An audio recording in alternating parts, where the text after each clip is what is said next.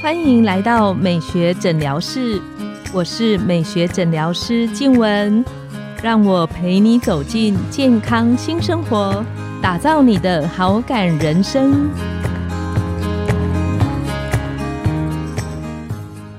听众朋友们，大家好，我是你们的主持人静文，欢迎来到美学诊疗室。今天我们这一集的节目很特别。怎么说呢？因为今天的这一集的录制只有我在现场，还有我的节目制作人。那为什么今天只有我没有来宾呢？那我相信，如果你是有在收听呃美学诊疗室的听众们，很多朋友们一定知道，我在去年呢怀孕，然后生了我们家的老三，成为一个三宝妈妈。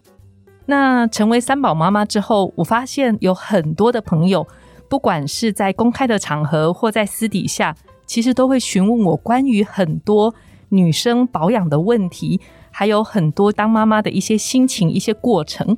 我想在这边把它特别整理出来，跟朋友们分享。我也希望透过这一系列的整理，可以让很多的女生，特别是妈妈，知道怎么样去保养、照顾自己，怎么去关爱自己。那我有稍微整理了一下，就是在朋友知道我成为三宝妈之后，最常问我的三个问题。朋友们知道我怀孕之后，第一个问题就是问我说：“天哪，你怎么这么勇敢，有办法还想要生老三？”因为呢，不只是年纪的问题，我在怀我们家老三的时候，已经跟我们家的哥哥还有姐姐两个间隔超过十三年跟十五年。所以朋友们才会问我说：“怎么有这个勇气，愿意来生老三？”第二个呢，朋友们知道我怀孕很可爱，他们都有点尴尬的问我说：“黄医师，那我可以问你的年纪吗？” 然后我就会笑出来，因为我后来查了一下，我们比所谓的现在定义上的高龄产妇还多了超过十年以上。然后我又看了一下数据。四十五岁的女生自然受孕的几率只有一趴，所以我在这一系列里面，还有包括我们在很多跟来宾的访谈里面，其实我很想要让你们一起进到一个我们可以健康，然后可以彼此互相扶持的一个领域里面。我们真的在一个不同的年代，如果透过好保养方式，不管它是饮食、是运动、是情绪、是睡眠、是舒压。其实它可以让我们的身体年龄年轻至少超过十岁以上，这是第二个我最常被问到的问题。那在怀孕生完之后，我发现很多朋友听到我要休一个多月，就会问我说：“哎，你是要去哪里玩呢？”然后后来知道原来我是要去生产，要去坐月子。他们很可爱，他们就会换成问我说：“那你怎么放这么短的假？一个多月之后就马上回来上班？”结果我去年十月回来上班之后，很多门诊的朋友其实根本不知道我去生小孩，因为我在回来之后，我的整个不管是气色或者是体态，我的复原都蛮快的，所以后来就很多朋友就开始问我说，怎么有办法恢复的，好像相对于一般，不管是在年纪或者是老三，恢复的速度都算很快的一个状态。那我很想跟朋友们你们分享的是，其实在这个怀孕的过程，还有包括生完之后，我也有很多个我自己很困扰的地方。那我把它在底下呢有一个短短的整理来跟你们分享。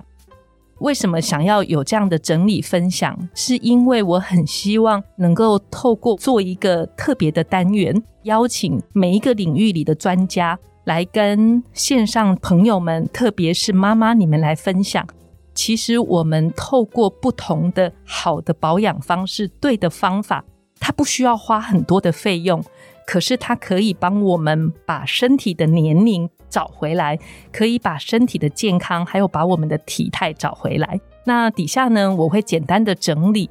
是哪几个东西是我在怀孕之后到现在，其实我个人觉得很多女生，特别是妈妈，还有我自己都觉得非常困扰的地方。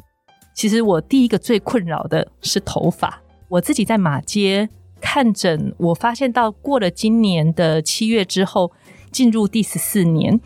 那我在马街的门诊里面，其实有非常多看落发的病人。那我们自己当医生的都知道，你看什么病，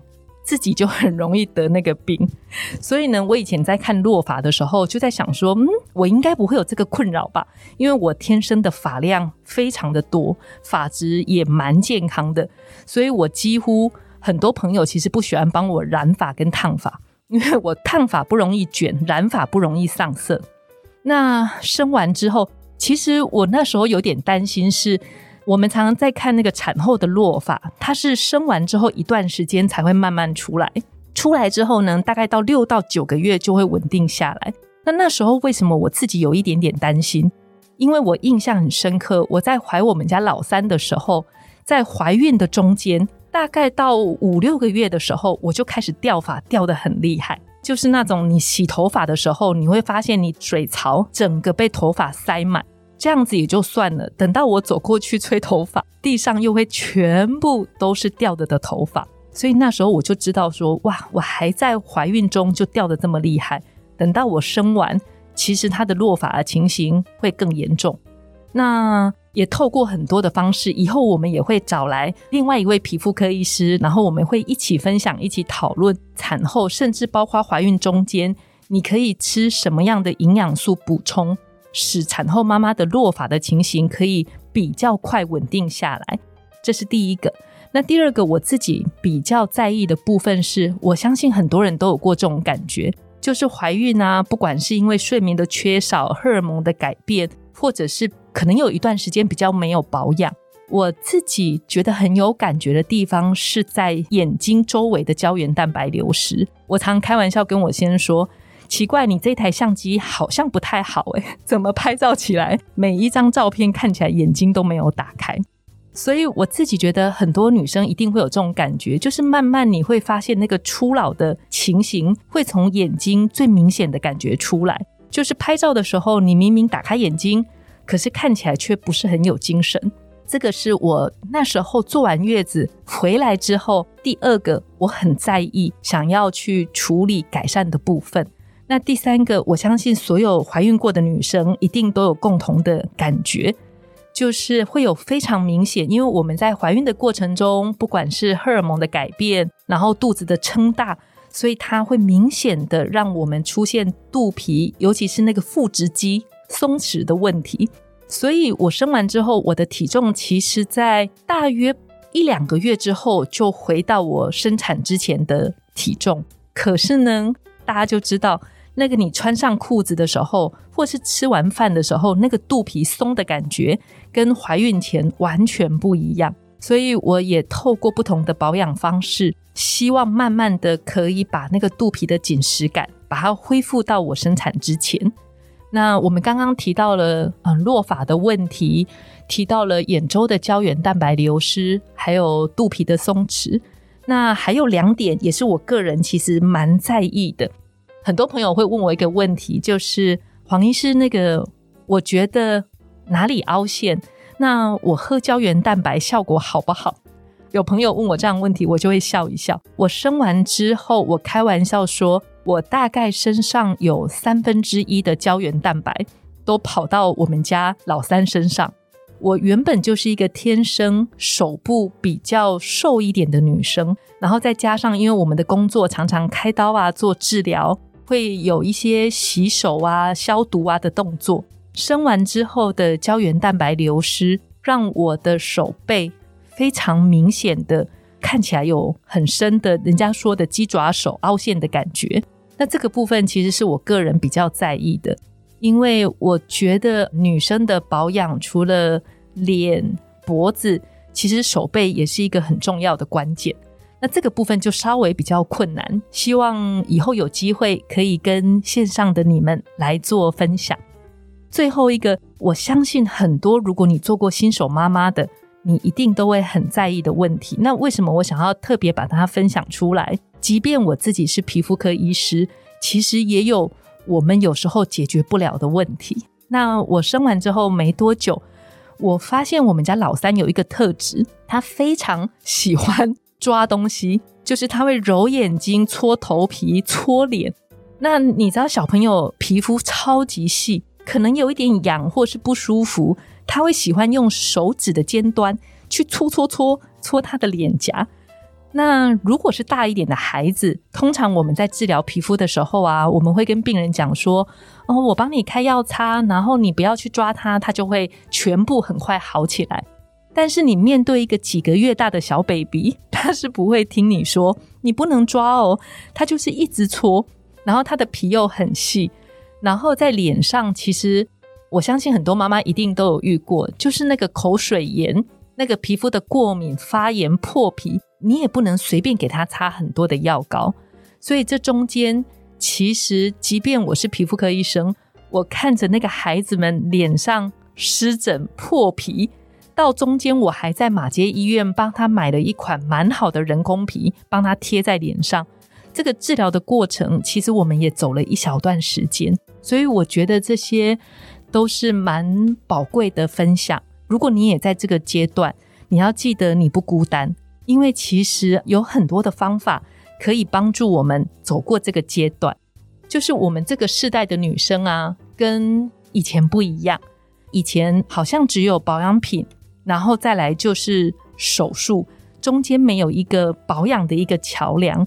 但是现在随着医药的进步，还有很多的发展，其实只要你找对方法，我们可以不只是自然，我们可以美丽，我们还可以健康。节目的尾声，我要送给你们我最近很喜欢的一段话：拒绝刻板印象，你比自己想象中的更美丽。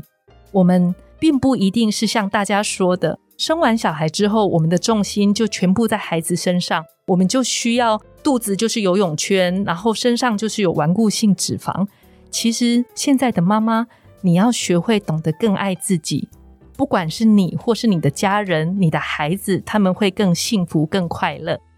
那近期也因为很多朋友的询问，加上我自己本身有这样的经历，所以我们把它整理成“孕妈妈聊心事”的新单元。在每一集的“孕妈妈聊心事”里面，我们会和你分享一个怀孕前后或是新手爸妈的小知识，让有这样困扰的主妈妈或者是妈妈们。可以找到属于你们自己的方法，让你们所在意的事情都有非常好的解决的方式。例如产后落发的问题、生产过程中出现的妊娠纹，还有宝宝的皮肤过敏怎么照顾，这一系列跟妈咪还有宝宝有关的问题等等。希望能够透过这个单元，陪伴妈妈们走过这个人生中超重要的幸福阶段。